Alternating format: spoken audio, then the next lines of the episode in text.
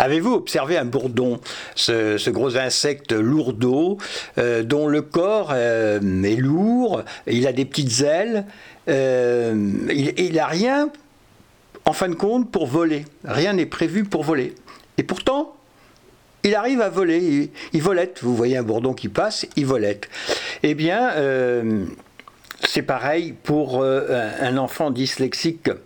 C'est-à-dire que un enfant dyslexique comme le bourdon, euh, peut-être qu'il ne sera pas capable d'apprendre euh, les, théories de l'aérodynamisme, les lois de l'équilibre, euh, la physique, etc.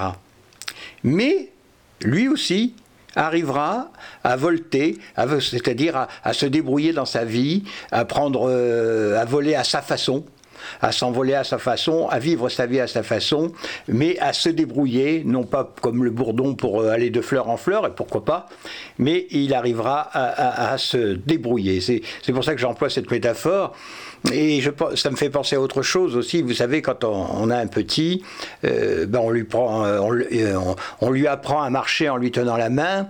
Mais euh, pareil, on ne développe pas d'immenses théories. Euh, on le tient par la main, par les deux mains, et puis euh, on l'accompagne, et puis au bout d'un moment, on le lâche, et il marche tout seul. Et là, encore une fois, on n'a pas développé de, grandes théories. Plus tard, quand il monte sur une bicyclette, on lui met deux roues derrière la roue arrière pour l'aider à garder cet équilibre et, puis on va les enlever plus tard. Eh bien, euh, euh, métaphoriquement, ces deux roues, euh, si vous voulez, vous les avez. c'est vous, vous allez lui donner ces deux petites roues pour toute sa vie. Si la première, ce sera votre amour pour votre enfant, et la deuxième, ce sera lui montrer que vous avez confiance en lui.